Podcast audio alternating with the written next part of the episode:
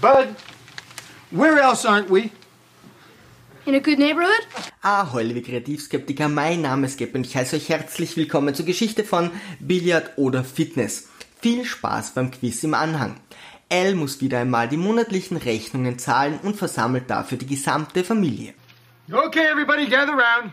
I want you to watch me pay these bills. Everybody in the world gets a tax refund, not me. Me, I work in hell, I earn nothing. Trotz der finanziellen Probleme der Bandis achtet Elle immer auf die korrekte Erziehung seiner Kinder. Bleach. Fine. But I'm warning you. I'll steal bleach before I give up my blondness. Pretty good.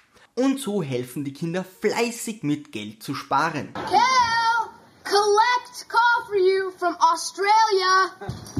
I thought we had code words for things like this. We're late on our code payments. Doch zumindest hat Elle seine Peggy, für die er nur Komplimente über hat. Got a nutcracker? You're looking at her. Zumindest liebt Elle die Franzosen. You know what I could do if I had a few extra bucks? Bomb the French? Elle und Peg träumen von einem Raum ganz für sie alleine. Obwohl sie in einem Haus leben, scheint dies unmöglich zu sein. Doch nachdem Steve und Marcy die Idee aufgenommen haben, wittern die beiden einen Billard- bzw. Fitnessraum im nachbarlichen Haus für sich. Natürlich könnten sie auch mit vereinten Kräften kämpfen, doch Oh, don't be ridiculous. We're friends, aren't we, Al? Who, you and me? No. Und so versuchen Al und Peg Steve und Marcy von ihren Ideen zu überzeugen. Dafür hört Al Steve erst einmal wie ein Freund zu. Well, yesterday at the bank. Great story, Steve. I think Marcy and I should get a room we both like. But she's got one. She's got the kitchen. I don't know, Peggy. Steve and I wanted a room we could both use. Oh, Steve has his own room. He has the kitchen. Hier sehen wir eine der seltenen Szenen, in denen Peggy in der Küche tatsächlich etwas macht. Wann immer Steve und Marcy versuchen, einen Kompromiss zu schließen, intervenieren Al und Peggy und sehen wieder Zwietracht. Beide haben so ihre Theorien, was zwischen Frauen und Männern falsch läuft. Well, I'll tell you what happened, Steve. Somebody told women they should start enjoying sex too. You know who I blame? the French?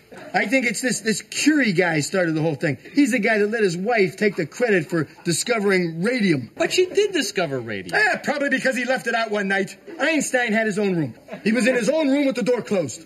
It all started with Adam. You know, when he said, Yo, Eve, get me an apple, would you, babe? Doch letztendlich versöhnen sich Steve und Marcy und wollen einen Raum für sich. It's going to be a sitting room where we can escape the pressures of the living room. Nun benötigen sie für den Bau nur noch die Zustimmung der Bandis. I can't believe you would entice us with a room that we might enjoy when all you wanted was for us to sign the variance. We don't like to be manipulated.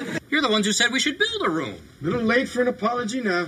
You are going to hear what I have to say. Vive la France!